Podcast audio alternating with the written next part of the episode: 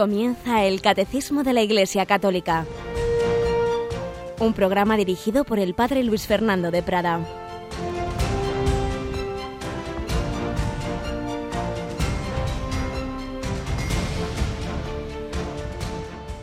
Alabados sean Jesús y María. Muy buenos días y feliz día de la Virgen del Carmen, Nuestra Señora del Monte Carmelo, la Virgen María, en una de sus advocaciones más populares y a ella nos encomendamos y encomendamos muy particularmente a todas las que llevan su nombre, a las que felicitamos y a tantas instituciones que están bajo su patronazgo, comenzando por supuesto por todos los hombres del mar, por la Armada Española, por todos los marinos y por tantas otras instituciones que están bajo esa mirada y ese nombre de la Virgen María del Monte Carmelo.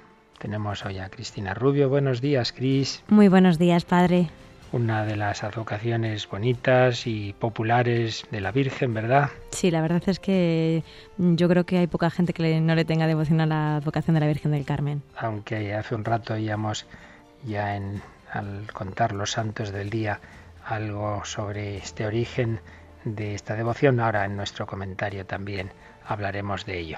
Pues le pedimos a la Virgen que nos ayude también en este camino de fe y en esta profundización en la fe según el catecismo de la Iglesia Católica que el Señor nos concede en cada día por recibir esa doctrina tan buena para todos nosotros. Hoy repetimos, se lo pedimos a la Virgen, que ella que se fió de Dios, que también nos ayude, que nos interceda para que el Señor aumente nuestra fe.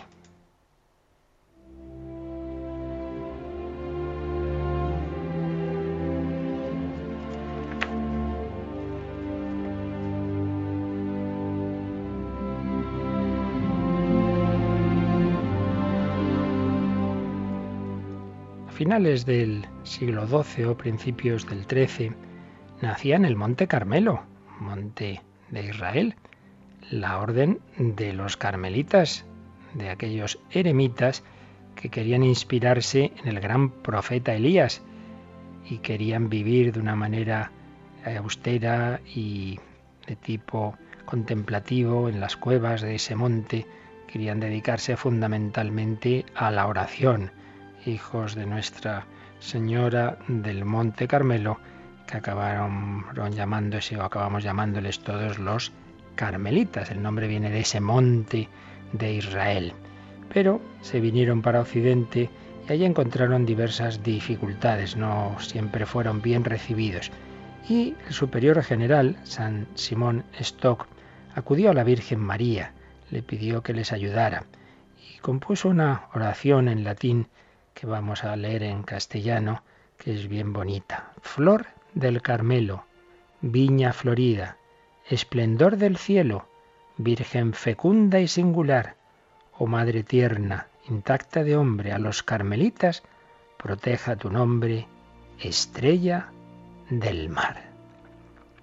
La estrella del mar, Estela Maris, somos peregrinos, vamos por el mar de este mundo, necesitamos una estrella que nos guíe. El Señor es el sol, pero cuando se va el sol salen la luna y las estrellas. Siempre se ha visto hay un simbolismo de la Virgen María. Cuando Jesús estaba en el sepulcro, ¿quién guió a los apóstoles? ¿Quién los reunió? ¿Quién los consoló?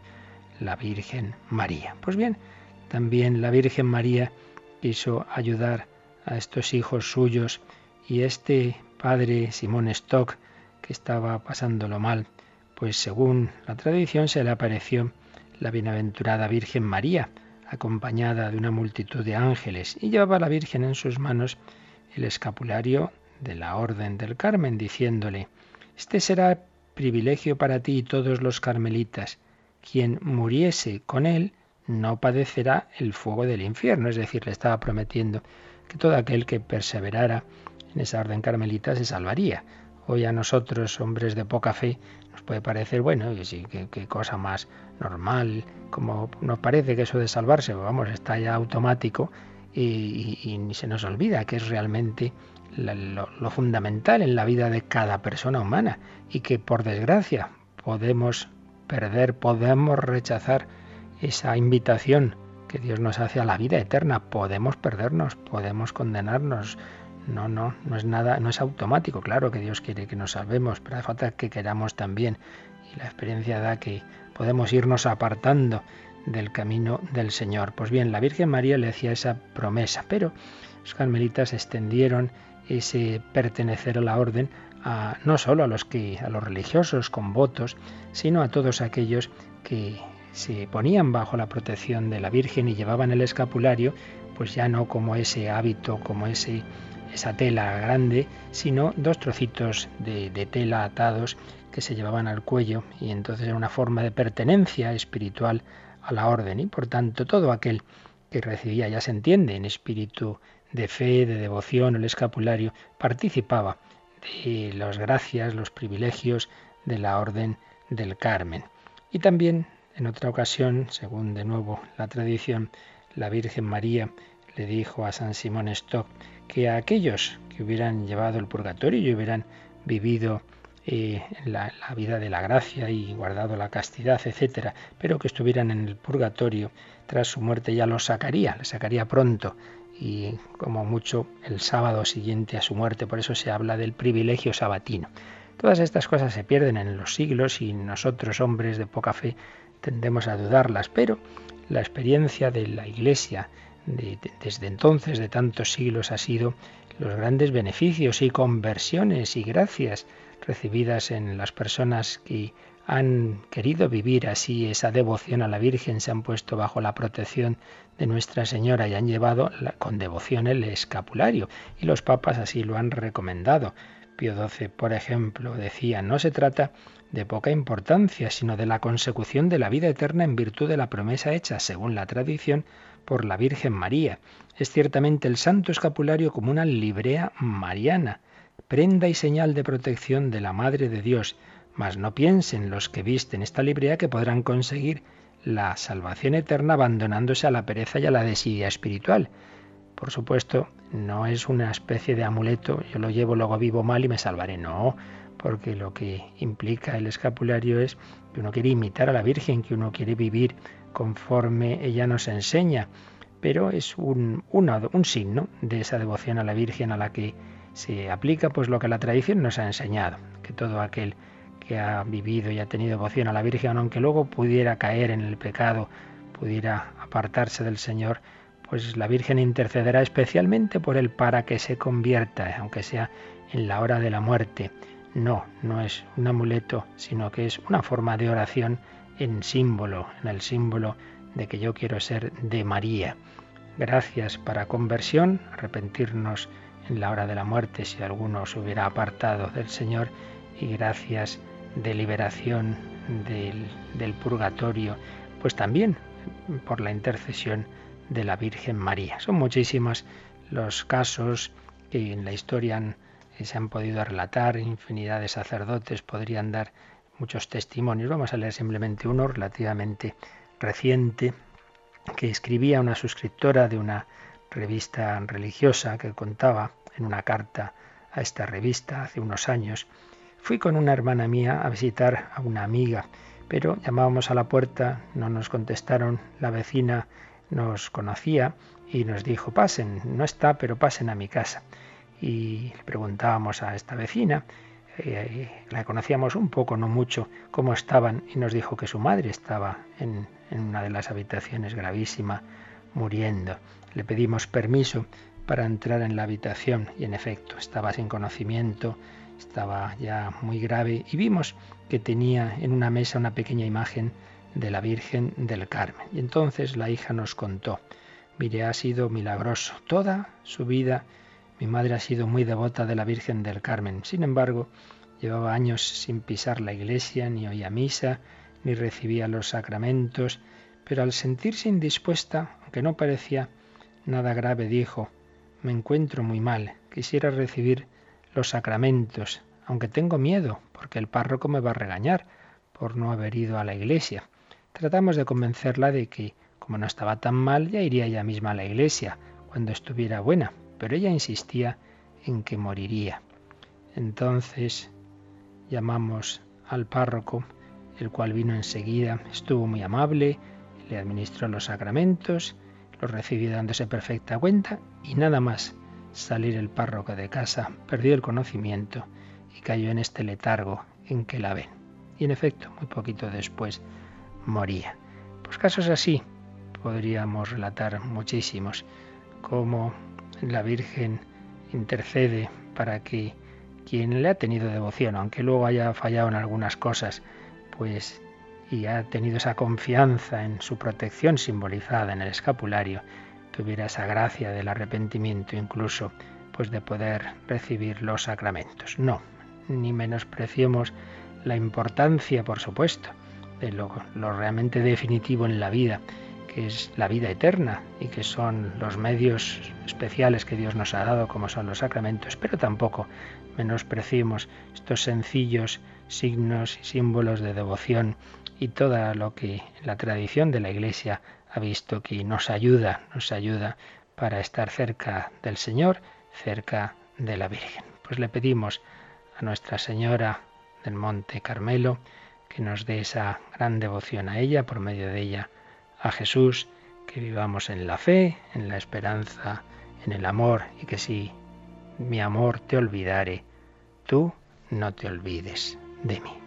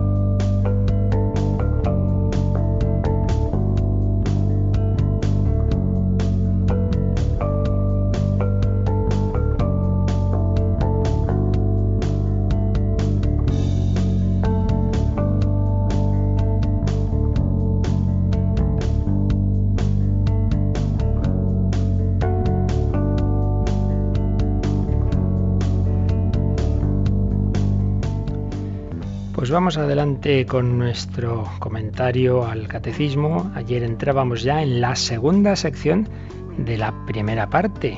Esta parte sobre la fe, tras ver que el hombre es capaz de Dios, que Dios le ha hablado, se le ha revelado y que el hombre responde a esa revelación con la fe. Ahora vamos a ver cuál es el contenido de la fe, que tenemos resumido en el credo. Por eso estábamos viendo estos números introductorios a esta segunda sección que nos explican qué es esto de los símbolos de la fe. Veíamos que el decir yo creo es decir yo me adhiero a lo que creemos. No es la fe algo puramente subjetivo, una mera experiencia, sino adherirme a lo que la Iglesia comunitariamente cree porque lo ha recibido de su Señor. Vimos también cómo ese contenido de la fe desde el principio, ya en el Nuevo Testamento, está resumido en fórmulas breves. Por ejemplo, San Pablo en Romanos 10, si crees que Jesús es Señor y confiesas que Dios lo ha resucitado, te salvarás. Dos ideas, dos claves de la fe cristiana. Confesar a Jesús como Señor, como Dios, y creer en su resurrección. O 1 Corintios 15, esa enumeración de, de verdades sobre Cristo que que murió, que padeció, que padeció, que murió, que fue sepultado, que resucitó, etc. Eh, tres nombres de, estas, de estos resúmenes de la fe, que son profesión de la fe, es lo que profesamos, credo, porque la primera palabra en latín eh, es creo, y creo en latín es credo, y de ahí viene el nombre credo, y tercero, símbolos de la fe, que es donde nos quedábamos explicando la rica etimología de la palabra símbolon, una señal que se partía, eh, cada uno tenía eh, una parte de ella y así era una especie de contraseña para luego identificarse los que compartían algo. Pues bien, eh, los que compartimos la fe, el símbolo de la fe, nos reunimos profesándolo, somos los cristianos. También símbolo significa recopilación, colección o sumario. Y veíamos que el ámbito de, nacimiento de estas profesiones de fe es el bautismo. Para recibir el bautismo hay que profesar la fe. y ser bautizados en el nombre del Padre y del Hijo y del Espíritu Santo, profesando esas verdades que el Señor nos ha revelado, que la Iglesia nos transmite. Ahí andábamos en ese número 189 y hoy entramos ya en el 190. Así que, Cristina, vamos a leerlo, por favor. El símbolo se divide, por tanto, en tres partes. Primero habla de la primera persona divina y de la obra admirable de la creación. A continuación, de la segunda persona divina y del misterio de la redención de los hombres. Finalmente, de la tercera persona divina, principio y fuente de nuestra santificación. Son los tres capítulos de nuestro sello bautismal. Son esto unas citas, todo lo que hemos leído. La primera parte que hemos leído está tomado del Catecismo romano, el Catecismo que se escribió, se, se publicó después del Concilio de Trento, eh, con autoridad del Papa San Pío V, algo así como este catecismo nuestro viene a ser el catecismo del Concilio Vaticano II, posterior a él, eh, bajo la autoridad de San Juan Pablo II. Pues hubo un catecismo posterior al Concilio de Trento bajo un Papa Santo, San Pío V, y ahora tenemos este otro catecismo posterior al Vaticano II bajo otro Papa Santo, Juan Pablo II. Pues bien, ese catecismo romano nos ha recordado que el símbolo se divide en tres partes y cada una de las partes está vinculada a una de las tres personas de la Santísima Trinidad. Ya decíamos ayer que todas las obras que Dios ha hecho naturalmente las hacen las tres personas divinas conjuntamente, pero nosotros, nuestra mente, pues eh, distingue y atribuye a cada una de esas personas divinas de una manera especial alguna de esas obras, aunque sepamos que son de las tres. Y a la primera persona de la Trinidad, al Padre Eterno, por ser la persona principio sin principio que no procede de nadie y que es el origen de las otras personas divinas. Del Padre procede el Hijo y el Espíritu Santo, pues por ello al Padre le atribuimos la obra de la creación. Creo en Dios Padre Todopoderoso, Creador del cielo y de la tierra. A la persona divina, obviamente, la obra de la redención, porque ahí sí que está claro que aunque la redención la hacen las tres personas divinas, es una obra de amor del Padre, del Hijo y del Espíritu Santo, pero propiamente lo que son los actos de encarnarse, de sufrir, de morir, de resucitar, obviamente son de esa persona divina segunda, del Hijo de Dios hecho hombre. Por tanto, segunda parte del credo, pues todo lo que ha hecho Jesús por nosotros. Y tercera parte, y la profesión de fe en el Espíritu Santo, y a él se le atribuye pues los caminos por los que nos llega toda esa gracia redentora, es decir, la Iglesia, el perdón de los pecados, el bautismo, la resurrección final, etc. Tres personas divinas, tres partes del credo. Y luego la última frase que hemos leído de este número 190 dice, son los tres capítulos de nuestro sello bautismal, es una frase de San Ireneo, por tanto antiquísima, porque San Ireneo es uno de los primeros padres de la Iglesia que muere mártir en el siglo II.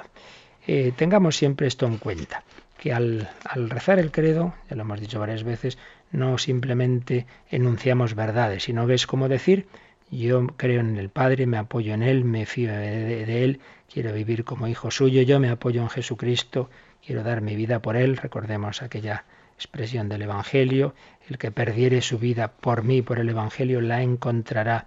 Yo me fío de ti, Jesús, Jesús, confío en ti, Sagrado Corazón de Jesús, en ti confío. Decir el credo viene a ser de expresar esa actitud. Me fío de ti porque tú te has hecho hombre por mí, porque tú has muerto por mí, porque tú has resucitado por mí y para mí. Me fío del Espíritu Santo, que Él me guía y que Él en la iglesia me va iluminando, me va dando lo que necesita. Escribe un, teólogo actual, Bernard Sesbue. Cuando el fiel cristiano dice creo en Dios, expresa la respuesta de su fe a la triple iniciativa de Dios en su favor. La del Padre Creador, que está en el origen de todo. La del Hijo, que ha venido a vivir en nuestra carne, morir por causa nuestra y resucitar. Y la del Espíritu Santo, que se ha dado a la Iglesia. Así pues, el credo es la respuesta de la fe a la triple iniciativa de Dios en nuestro favor, la iniciativa del Padre Creador, del Hijo que ha venido a vivir en nuestra carne y a morir, y la del Espíritu Santo que se nos comunica en la Iglesia. Y recordemos siempre ese diálogo de la vigilia pascual, pero que en realidad debemos su espíritu vivirlo en todo momento. El credo es un diálogo con tres preguntas y tres respuestas. ¿Creéis en Dios Padre? Respondemos en singular, sí, creo. ¿Creéis en Jesucristo, su único Hijo? Sí, creo. ¿Creéis en el Espíritu Santo? Sí, creo. Y comenta Sesbue, este diálogo expresa quién ha tenido la primera palabra en esta alianza. Sí, la primera palabra. Porque si la fe es una respuesta, supone que Dios ha hablado primero. Dios ha hablado primero. La fe cristiana se inscribe en una alianza desproporcionada, desproporcionada, claro, porque es una alianza entre Dios infinito y nosotros, desproporcionada y sin embargo bilateral, porque hay dos partes, aunque una sea la de la criatura que depende de la primera parte de la alianza del Creador, pero es bilateral, porque Dios cuenta con nuestra respuesta. Hay una alianza, una alianza en la que Dios lo ha hecho todo en su Hijo Jesús y que nos permite también nos, a nosotros corresponder, nos permite corresponder porque se nos da, nos da su espíritu para que podamos responder, para que el hombre sobre el fundamento de la vida en Cristo pueda mm, responder que sí, pueda dar ese sí a Dios. El credo, respuesta de toda la persona, no meramente de nuestra inteligencia. Y vamos a esta obrita que estamos también comentando estos días, esta obrita porque es un libro pequeño, pero que es una joya de, de quien era el joven teólogo Joseph Ratzinger allá por el año 68, su introducción al cristianismo, que nos insiste en que el sentido primitivo de doctrina y de confesión, lo que después se llamará dogma, está en este ámbito del, del rito bautismal como respuesta, respuesta a esa triple pregunta. ¿Creéis en Dios Padre, en Jesucristo, en el Espíritu Santo? Y recuerda que además en ese diálogo del bautismo o de la renovación de las promesas bautismales está esa otra pregunta de tipo negativo, que es la renuncia. ¿Renunciáis a Satanás? Sí, renuncio a Satanás, a su servicio, a sus obras. Comentaba Joseph Ratzinger. Esto quiere decir que el contexto de la fe es un acto de conversión, el cambio del ser que pasa de la adoración de lo visible y aparente a la confianza en lo invisible. Yo ya no quiero apoyarme en los ídolos de este mundo, no quiero apoyarme en el dinero, en la fama, en la apariencia, en los placeres carnales, sino quiero apoyarme en el Señor. Quiero fiarme de Dios, Padre, Hijo y Espíritu Santo. El contexto de la fe es un acto de conversión. Se podría traducir yo creo por yo paso a, yo acepto, yo paso a fiarme de, del Padre, del Hijo, del Espíritu Santo, yo los acepto como fundamentos de mi vida. La fe, pues, no es simplemente un recitar una doctrina, un aceptar teorías, sino un movimiento de toda la existencia humana. Y seguía escribiendo Joseph Rasinger con palabras de Heidegger, podemos afirmar que la fe supone un viraje, un, cambio de orientación de todo el hombre, que estructura permanentemente la existencia posterior, en la triple renuncia y en la triple afirmación, unida al triple símbolo de la muerte mediante la inmersión. No olvidemos que eh, cuando es en, esta profesión se hace con el bautismo, eh, originariamente dice, ¿crees en Dios Padre? Sí, creo. Entonces sí, esa persona se metía en la piscina bautismal y salía. Entonces esa inmersión era eh, renovar la muerte. Mm, Cristo murió, pues yo quiero morir al pecado. Y el salir del agua era como la resurrección, volver a ver la luz. Pues triple símbolo de la muerte mediante la inmersión y triple símbolo de la resurrección a una vida nueva. Ahí se revela lo que es la fe, conversión, viraje de la existencia, cambio del ser. Y por otro lado, en ese viraje, sigue escribiendo Ratzinger, se alternan el yo y el nosotros, el yo y el tú. Por una parte es un acontecimiento eminentemente personal, por eso decimos yo creo, yo renuncio, mi existencia debe cambiar. Pero, por otro lado, la decisión del yo se sucede en el intercambio de crees y creo. Hay un diálogo, si hay un diálogo es que estamos en comunidad. La primitiva forma del símbolo que consistía en un intercambio de pregunta y respuesta, expresa mejor la estructura de la fe que simplemente la forma yo. Yo estoy rezando solo y digo, yo creo que está muy bien. Pero no nos olvidemos de que el primitivo marco de la profesión del credo no era simplemente uno que reza solo, sino que responde en la comunidad. La primitiva forma dialógica es la forma más acertada de todas. Es como el tipo de la confesión nosotros, a diferencia de la confesión yo. Esa confesión nosotros que se elaboró en el África cristiana, seguía escribiendo el docto y sabio Ratzinger y después en los grandes concilios de Oriente. En esos concilios, esos grandes concilios de Oriente, estaban preocupados los obispos pues por diversas herejías y entonces profesaban la fe y comúnmente decían creemos en un solo Dios Padre, creemos en Jesucristo, su único Hijo, etc. Se usaba esa primera persona del plural. Y es que estábamos entrando en algo fundamental, no eran elucubraciones, es que se ponía en duda el núcleo de la fe cristiana, la divinidad de Jesucristo. Su interés por la recta doctrina, el interés de esos obispos, es preocupación por una acabada configuración de la profesión de fe eclesial, por el modo como debe hacerse la conversión, ese viraje de la existencia. No, no se trataba de especulaciones metafísicas. Eso no habría podido agitar profundamente a dos siglos ni a hombres sencillos. El problema era más bien este, ¿qué sucede cuando me hago cristiano, cuando me someto al nombre de Cristo, de quien a quien confieso como hombre normativo? Eran puntos claves de la fe los que estaban en juego cuando esos obispos se reunían en los concilios.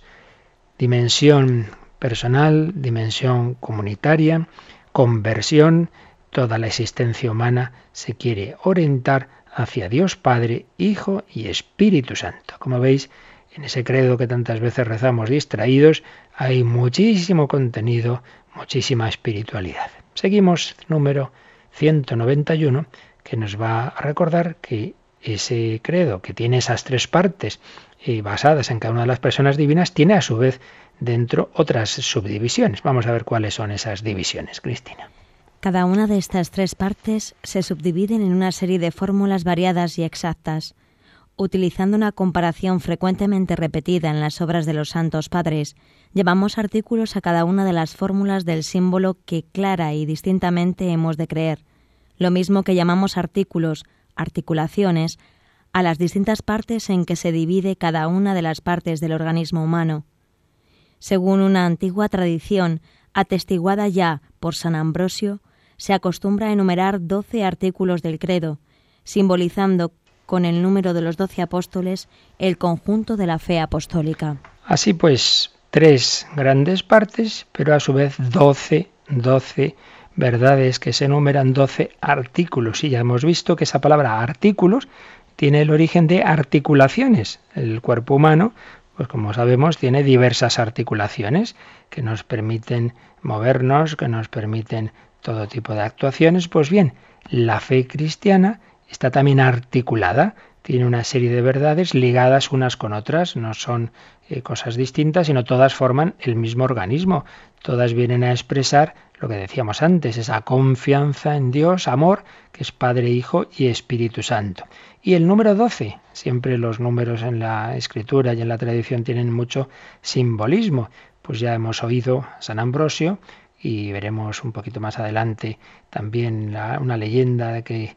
Eh, poco sobre este tema, pero en cualquier caso, como el número 12 eh, tenía todo ese simbolismo de los doce apóstoles.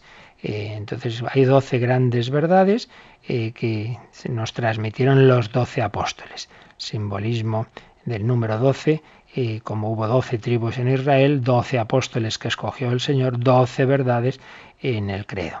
Que por cierto, podemos recordar como las cuatro partes del catecismo, que tantas veces insistimos en ellas, pues cada una de ellas también tiene un número eh, clave. Quiero decir, la primera parte del catecismo es el credo, es la, lo que creemos, primera sección, fundamentos de la fe, segunda sección, el credo, pues aquí el número clave es el 12.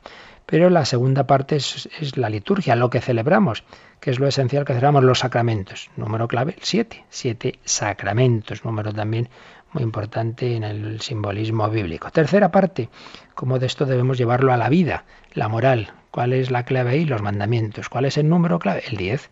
10 manda, mandamientos. Y finalmente, cuarta parte, la oración, lo que oramos, la oración principal, el Padre Nuestro. ¿Cuántas peticiones tiene el Padre Nuestro? Siete. De nuevo aparece el número siete. Doce artículos de la fe, siete sacramentos, diez mandamientos, siete peticiones.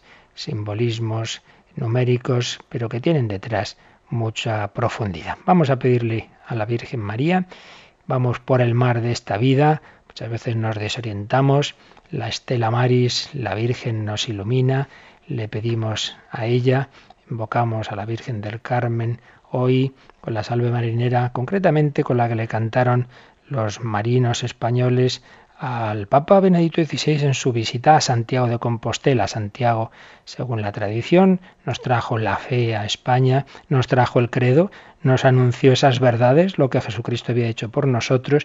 Pues a veces nos perdemos, nos despistamos, nos apartamos, pero vamos a invocar a la Virgen María, vamos a recordar como le cantaban en la plaza del Obradoiro a la Virgen estos marinos en presencia del Papa Benedicto XVI y para nosotros hoy es un pedir a María que sea nuestra estrella, la estrella de los mares, también cuando las tormentas de la vida se levanten y cuando haya tribulaciones en nuestra fe, cuando vengan oscuridades, cuando vengan tentaciones diversas, que la Virgen María nos auxilie, nos acompañe, nos ilumine.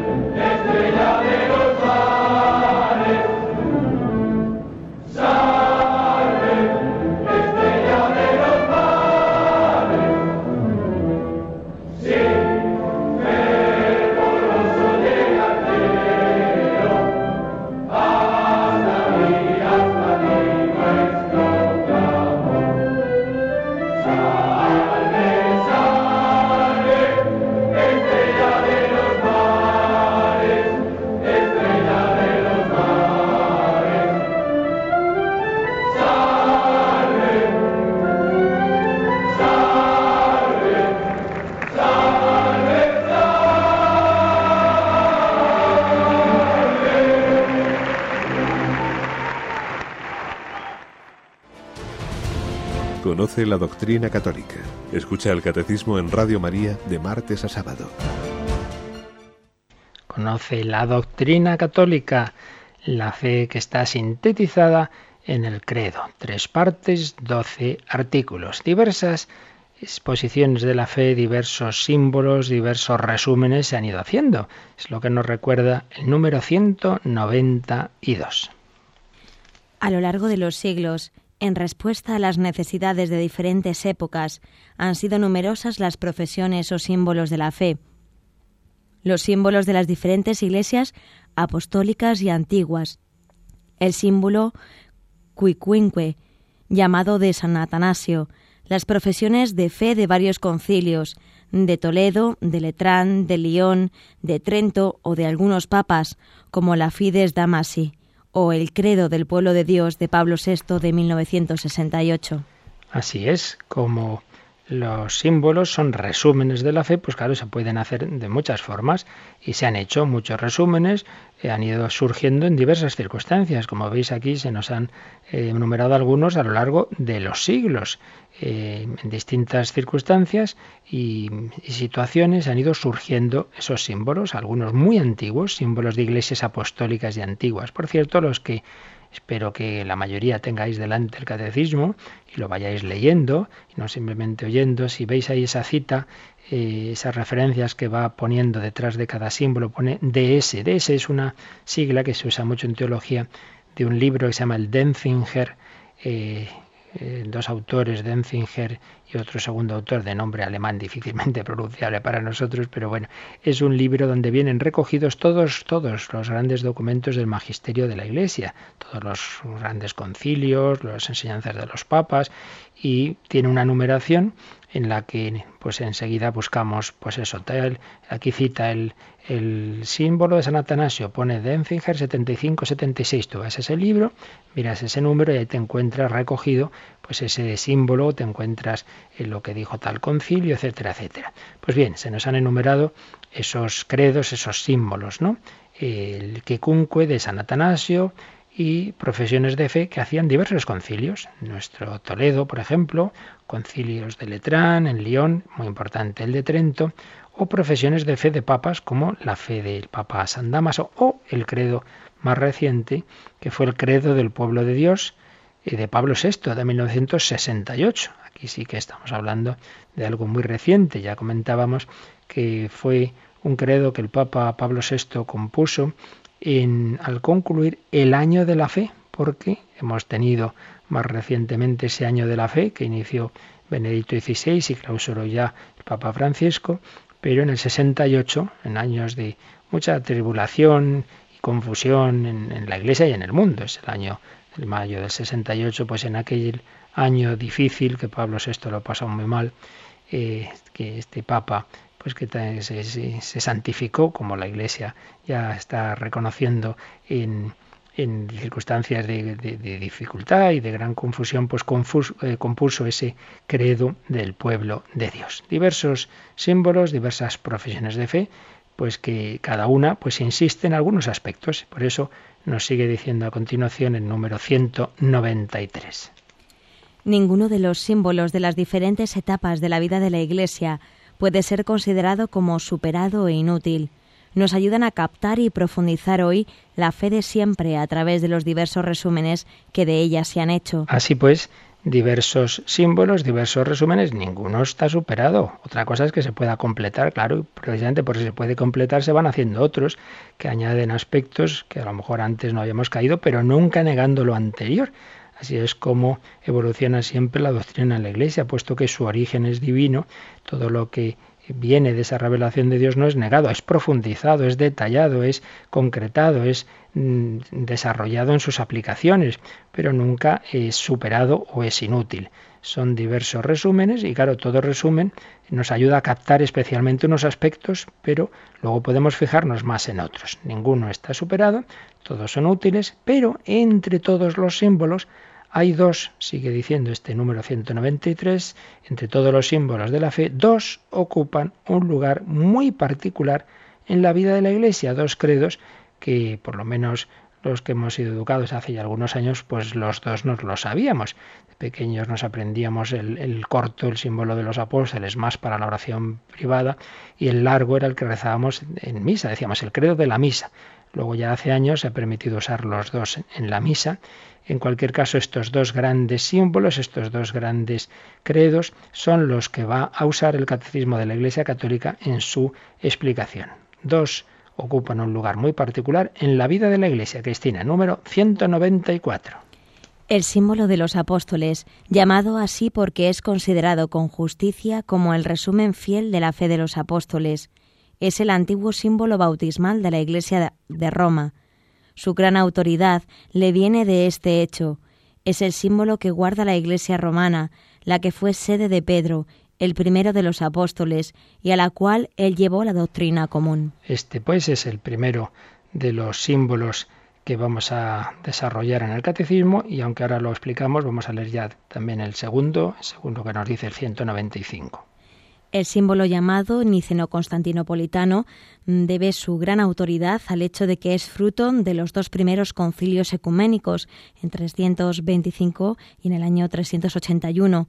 Sigue siendo todavía hoy el símbolo común a todas las grandes iglesias de Oriente y Occidente. Así pues, estos dos grandes símbolos son los principales y son los que va a seguir el catecismo en la exposición que veremos a partir de tras esta introducción símbolo de los apóstoles y símbolo de esos dos grandes concilios, el de Nicea, año 325, y Constantinopla, 381. Volvemos atrás, volvemos al 194 para explicar un poquito lo que nos ha dicho el catecismo sobre ese símbolo de los apóstoles.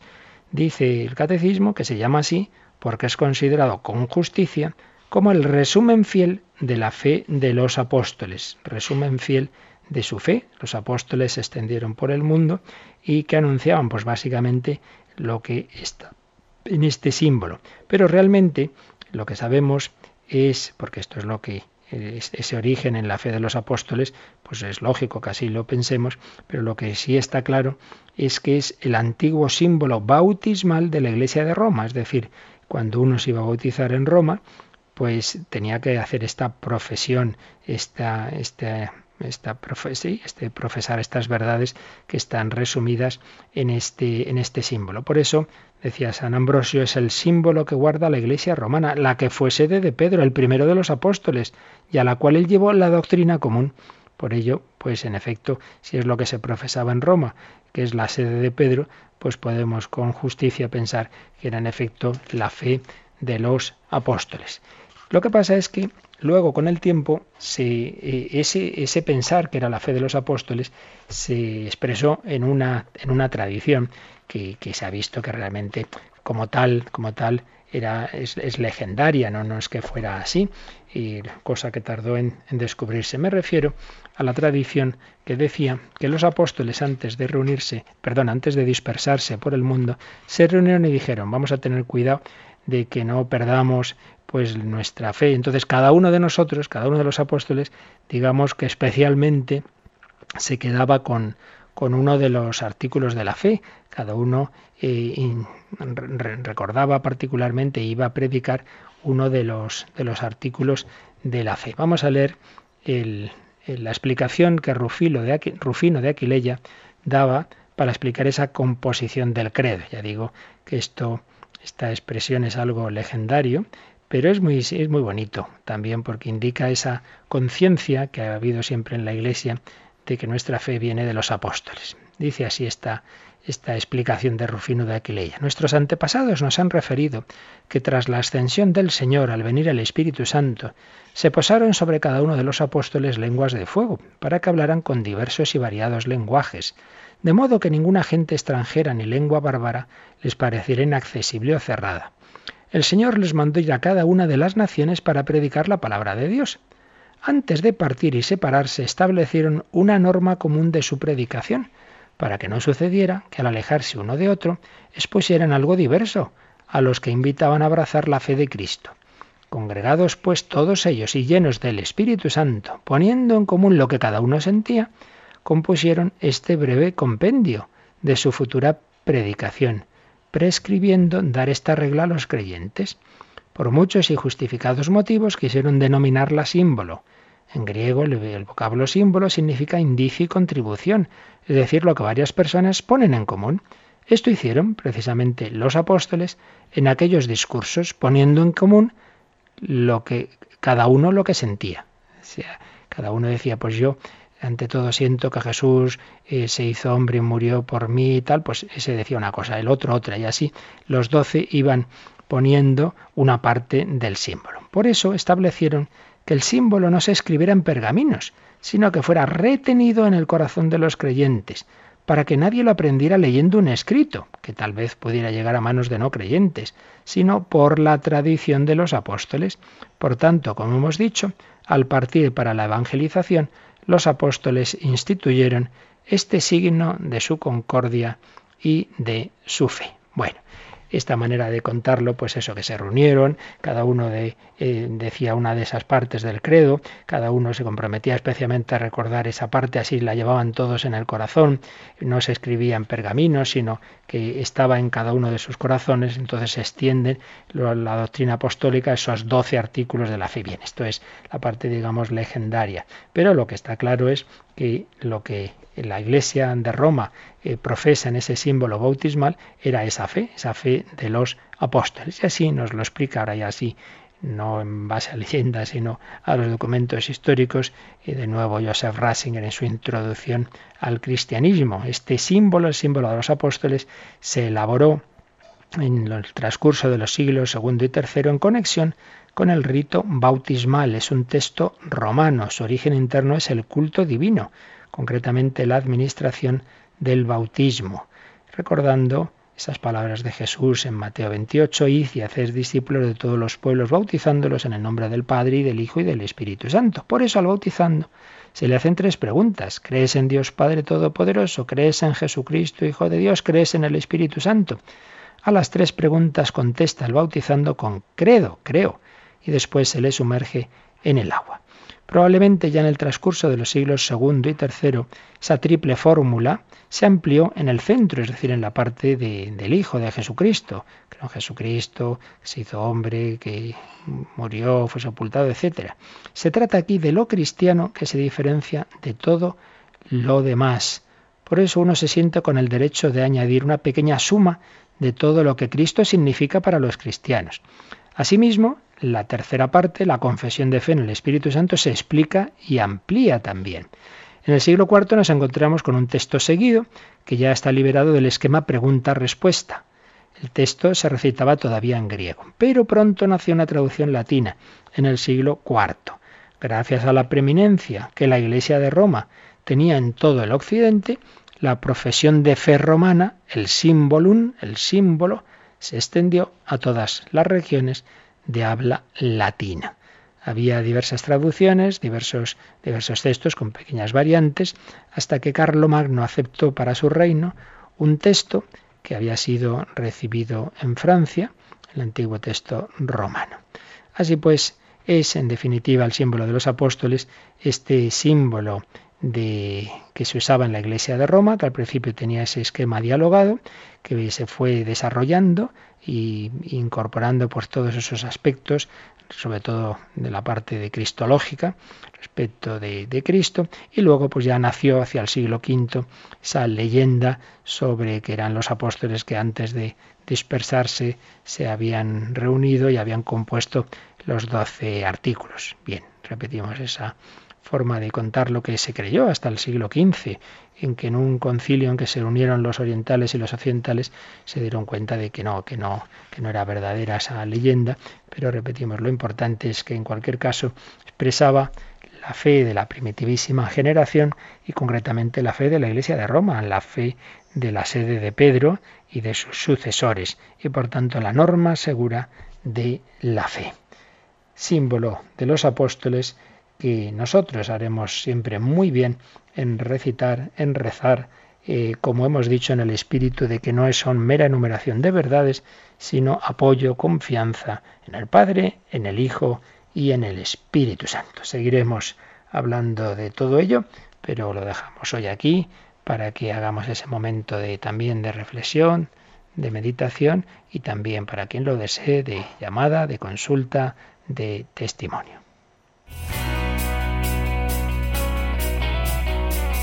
Participa en el programa con tus preguntas y dudas. Llama al 91 153 8550. También puedes hacerlo escribiendo al mail catecismo arroba radiomaria.es. Catecismo arroba radiomaria.es.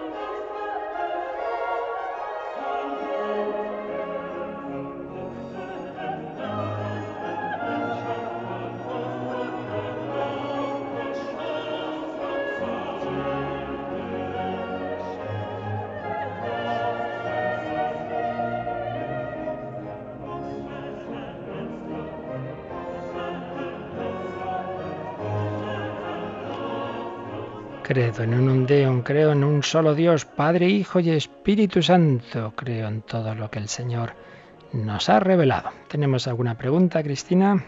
Sí, tenemos una de Teresa desde Madrid. Dice que si se debe imponer el escapulario. Eh, sí, vamos a ver, el escapulario eh, hay un primer momento, o sea, la primera vez que se recibe, en efecto hay un rito que se llama imposición, que además está eh, en el libro de bendiciones que podemos eh, usar los sacerdotes, el bendicional que se llama, pues aparece el rito de imposición del escapulario. Al principio solo lo podían imponer los padres carmelitas, luego ya se extendió a cualquier sacerdote o diácono y como digo, viene un rito, vienen unas oraciones en ese libro. Entonces la primera vez se impone, como nos señala Teresa, con nombre carmelitano, por cierto, se impone ese escapulario y esa primera imposición debe ser en el escapulario del Carmen con, con, lo que propiamente es, es un escapulario de tela. Pero luego ya se puede sustituir por lo que se llama la medalla escapulario, una medalla que según indicaron los papas, pues eh, sustituye a todos los posibles escapularios que pueda haber con sus diversos privilegios y promesas. Ya luego se puede sustituir por esa medalla que por un lado lleva el corazón de Jesús y por otro lado a la Virgen María. Y entonces ya a partir de una imposición, las demás veces simplemente se bendice una, la medalla, pero la primera vez ese rito de imposición con determinadas oraciones que están señaladas en el bendicional.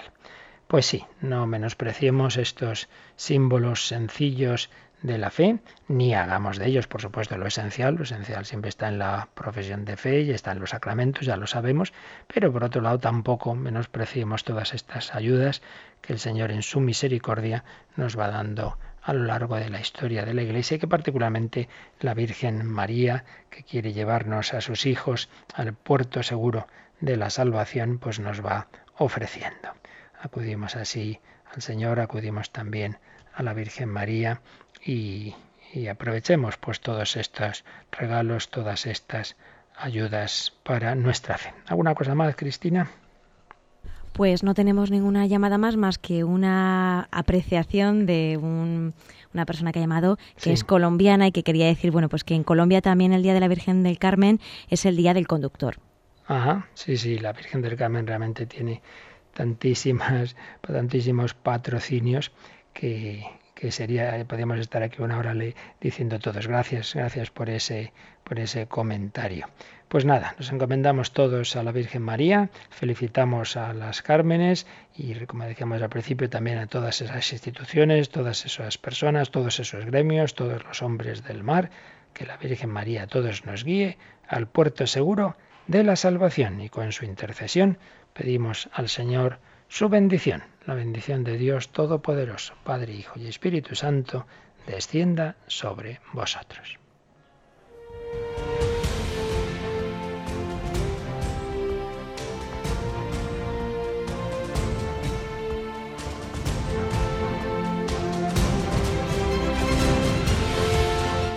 Han escuchado en Radio María el Catecismo de la Iglesia Católica un programa dirigido por el Padre Luis Fernando de Prada.